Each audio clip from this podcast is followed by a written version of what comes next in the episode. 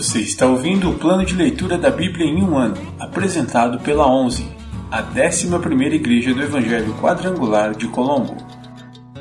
Dia 67, 8 de março, semana 10.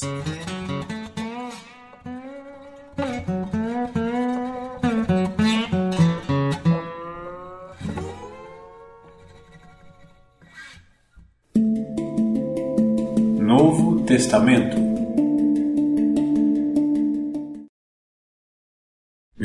Mateus, capítulo 12, versículos do 1 ao 21. Discussão sobre o sábado. Por aquele tempo, Jesus estava caminhando pelos campos de cereal, no sábado. Seus discípulos, sentindo fome, começaram a colher espigas e comê-las. Alguns fariseus os viram e protestaram. Veja, seus discípulos desobedecem à lei colhendo cereal no sábado. Jesus respondeu: vocês não leram nas Escrituras o que fez Davi quando ele e seus companheiros tiveram fome?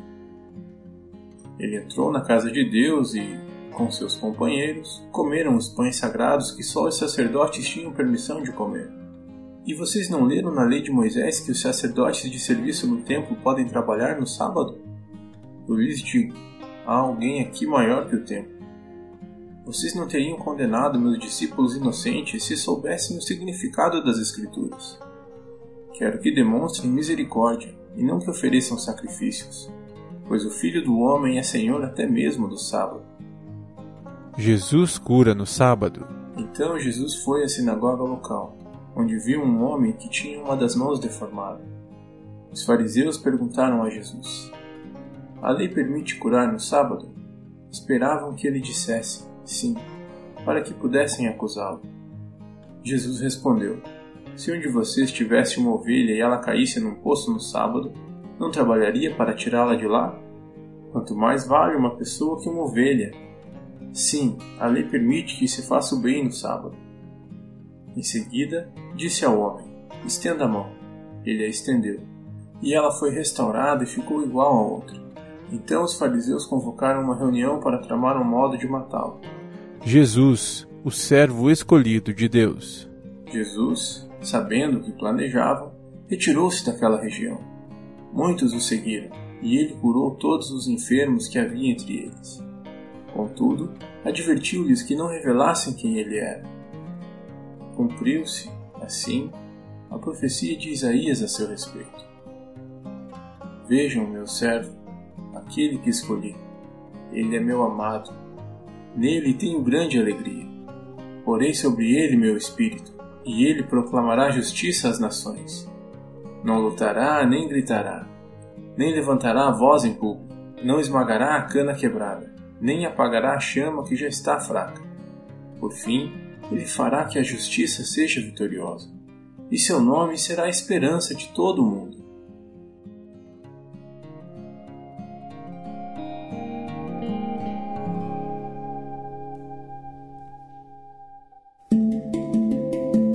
Antigo Testamento Pentateuco ou Torá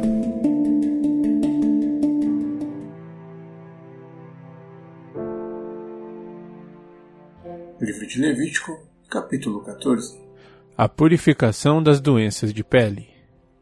O Senhor disse a Moisés: Estas são as instruções a respeito da purificação da pessoa com lepra. Ela deverá comparecer perante o sacerdote que a levará para fora do acampamento e examinará a infecção. Se o sacerdote constatar que a lepra foi curada, realizará uma cerimônia de purificação usando duas aves vivas cerimonialmente puras, um pedaço de madeira de cedro, um pano vermelho e um ramo de sopo. O sacerdote mandará matar uma das aves sobre uma vasilha de barro cheia de água limpa. Em seguida, pegará a ave viva, um pedaço de madeira de cedro o pano vermelho e o ramo de isopo e os molhará no sangue da ave que foi morta sobre a água limpa. Depois disso, o sacerdote aspergirá sete vezes o sangue da ave morta sobre a pessoa que está sendo purificada da lepra. Quando o sacerdote tiver purificado a pessoa, soltará a ave viva em campo aberto. A pessoa que está sendo purificada lavará suas roupas, raspará todos os pelos e se banhará com água estará cerimonialmente pura e poderá voltar ao acampamento. Contudo, ficará fora de sua tenda por sete dias. No sétimo dia, raspará novamente todos os pelos, cabelos, pelos faciais e sobrancelhas. Lavará também suas roupas e se banhará com água. Desse modo, estará cerimonialmente pura. No oitavo dia, a pessoa que está sendo purificada trará dois cordeiros sem defeito e uma cordeira de um ano e sem defeito, junto com uma oferta de cereal de seis litros de farinha da melhor qualidade umedecida com azeite e uma caneca de azeite. O sacerdote encarregado da cerimônia apresentará a pessoa a ser purificada, junto com as ofertas, diante do Senhor, à entrada da tenda do encontro. O sacerdote pegará um dos cordeiros e o azeite e os apresentará como oferta pela culpa movendo-os para o alto como oferta especial para o Senhor. Em seguida, matará o cordeiro no lugar sagrado onde são mortos os animais para as ofertas pelo pecado e para os holocaustos. Assim como a oferta pelo pecado, a oferta pela culpa pertence ao sacerdote. É uma oferta santíssima. Depois disso, o sacerdote pegará um pouco do sangue da oferta pela culpa e o colocará na ponta da orelha direita no polegar da mão direita e no polegar do pé direito da pessoa que está sendo purificada. O sacerdote também colocará um pouco do azeite na palma da sua mão esquerda. Molhará o dedo direito no azeite da palma da mão esquerda e com ele aspergirá sete vezes diante do Senhor. Parte do azeite que está em sua mão ele colocará na ponta da orelha direita, no polegar da mão direita e no polegar do pé direito da pessoa que está sendo purificada. Em cima do sangue da oferta pela culpa, o sacerdote colocará o azeite restante em sua mão na cabeça da pessoa que está sendo purificada. Desse modo, o sacerdote fará expiação pela pessoa diante do Senhor. Então o sacerdote apresentará a oferta pelo pecado para fazer expiação pela pessoa que foi curada da lepra. Em seguida, o sacerdote matará o animal para o holocausto e o apresentará sobre o altar junto com a oferta de cereal. Desse modo, o sacerdote fará expiação pela pessoa que foi curada e ela ficará cerimonialmente pura. Quem for muito pobre e não tiver recursos para apresentar essas ofertas poderá levar um cordeiro para oferta pela culpa, que será movido para o alto como oferta especial para purificação. Levará também dois litros de farinha da melhor qualidade umedecida com azeite para oferta de cereal e uma caneca de azeite. A oferta incluirá ainda duas rolinhas ou dois pombinhos, de acordo com os recursos da pessoa. Uma das aves será usada para oferta pelo pecado, e a outra para o holocausto. No oitavo dia da cerimônia de purificação, a pessoa que está sendo purificada levará as ofertas ao sacerdote na presença do Senhor, à entrada da tenda do encontro. O sacerdote pegará o cordeiro para oferta pela culpa junto com o azeite, e os moverá para o alto como oferta especial para o Senhor. Depois disso, o sacerdote matará o cordeiro para oferta pela culpa. Pegará um pouco do sangue e o colocará na ponta da orelha direita, no polegar da mão direita e no polegar do pé direito da pessoa que está sendo purificada. O sacerdote também derramará um pouco do azeite na palma de sua mão esquerda molhará o dedo direito no azeite na palma de sua mão esquerda e com ele aspergirá sete vezes diante do Senhor. Parte do azeite que está em sua mão ele colocará na ponta da orelha direita, no polegar da mão direita e no polegar do pé direito da pessoa que está sendo purificada. Em cima do sangue da oferta pela culpa, o sacerdote colocará o azeite restante em sua mão na cabeça da pessoa que está sendo purificada. Desse modo, o sacerdote fará expiação pela pessoa diante do Senhor. Então o sacerdote oferecerá as duas rolinhas ou os dois pombinhos, de acordo com os recursos da pessoa. Uma das aves é oferta pelo pecado, e a outra é um holocausto. Serão apresentadas junto com a oferta de cereal. Desse modo, o sacerdote fará expiação pela pessoa diante do Senhor. Essas são as instruções para a purificação daqueles que se recuperaram da lepra, mas que não têm recursos para levar as ofertas requeridas para a cerimônia de purificação o procedimento para casas contaminadas. Então o Senhor disse a Moisés e a Arão: Quando chegarem a Canaã, a terra que lhes dou como propriedade, e eu contaminar com manchas de mofo algumas das casas de sua terra, o dono de uma dessas casas irá ao sacerdote e dirá: Minha casa parece ter manchas de mofo. Antes de entrar para examinar a casa, o sacerdote mandará esvaziá-la fim de que nada dentro dela seja declarado cerimonialmente impuro. Em seguida, Entrará na casa e examinará o mofo nas paredes. Se encontrar manchas esverdeadas ou avermelhadas e a contaminação parecer mais profunda que a superfície da parede, o sacerdote sairá pela porta e isolará a casa por sete dias. No sétimo dia, o sacerdote voltará para examiná-la. Se constatar que as manchas se espalharam nas paredes, o sacerdote ordenará que as pedras das áreas afetadas sejam removidas e levadas para fora da cidade, até um lugar cerimonialmente impuro. Depois disso, as paredes internas da casa serão inteiramente raspadas, e o material raspado será jogado num lugar impuro fora da cidade. Outras pedras serão trazidas para substituir as que foram removidas, e as paredes serão rebocadas com um barro novo.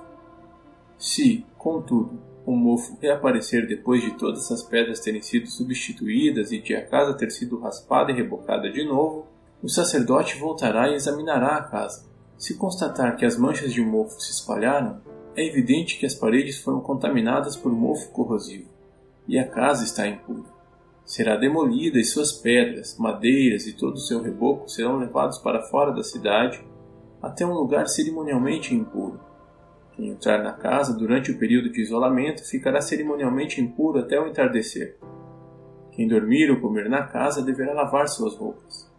Se, contudo, o sacerdote voltar para examinar a casa e constatar que as manchas de mofo não reapareceram depois de colocado o reboco novo, ele a declarará pura, pois é evidente que o mofo desapareceu.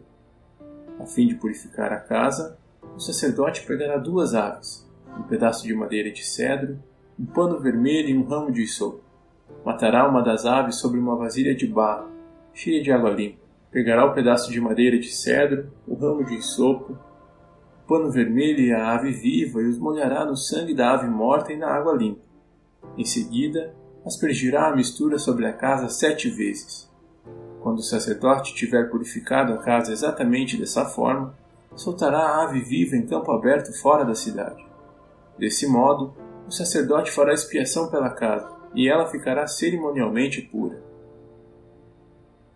Essas são as instruções para lidar com a lepra, incluindo feridas de sarna com manchas de mofo sobre peças de roupa ou numa casa, e com inchaços, erupções ou descolorações da pele. Esse procedimento determinará se a pessoa ou objeto está cerimonialmente puro ou impuro. Essas são as instruções a respeito da lepra e do mofo.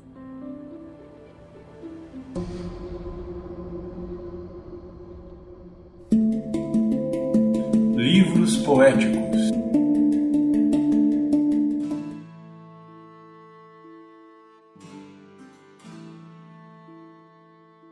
Livro de Provérbios, capítulo 26 Como neve no verão e chuva na colheita, assim a honra é imprópria para o tolo. Como o pardal que alça voo e a andorinha que atravessa o céu, a maldição imerecida não pousa sobre quem ela é dirigida. Conduz o cavalo com o chicote, o jumento com o freio e o tolo com a vara nas costas. Não responda aos argumentos insensatos do tolo, para que não se torne tolo como ele responda aos argumentos insensatos do tolo, para que ele não se considere sábio. Confiar ao tolo a responsabilidade de transmitir uma mensagem é como cortar o próprio pé ou beber veneno. Um provérbio na boca do tolo é tão inútil quanto uma perna paralisada. Honrar o tolo é tão insensato quanto amarrar a pedra à tira dele. Um provérbio na boca do tolo é como um ramo cheio de espinhos na mão de um bêbado.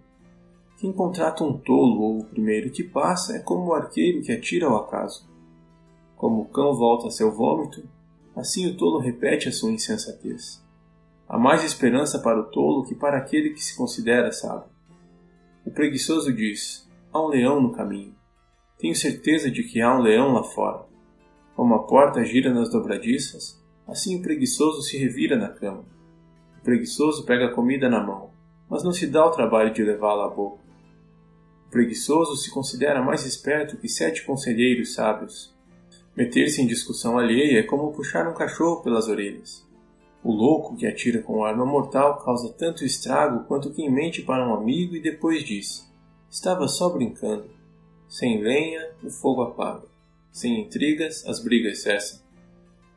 Como as brasas acendem o carvão e o fogo acende a lenha, assim o briguento provoca conflitos. Calúnias são como petiscos saborosos que descem até o íntimo de quem ouve. Palavras suaves podem esconder um coração perverso, como uma camada de esmalte cobre o vaso de barro. As pessoas podem encobrir o ódio com palavras agradáveis, mas isso não passa de engano. Ainda que pareçam amáveis, não acredite nelas. Seu coração está cheio de maldade. Mesmo que escondam o ódio dissimuladamente, sua maldade será exposta em público. Quem prepara uma armadilha para outros, nela cairá. Quem rola uma pedra sobre outros, por ela será esmagado. A língua mentirosa odeia suas vítimas. Palavras bajuladoras causam ruim.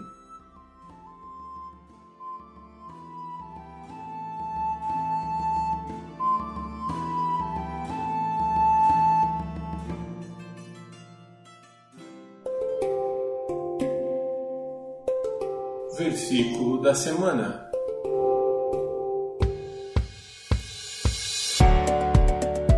Vinde a mim, todos os que estáis cansados e sobrecarregados, e eu vos aliviarei. Mateus 11, 28. Vinde a mim, todos os que estáis cansados e sobrecarregados, e eu vos aliviarei. Mateus 11, 28. Mais uma vez. Vinde a mim, todos os que estáis cansados e sobrecarregados, e eu vos aliviarei. Mateus 11, 28.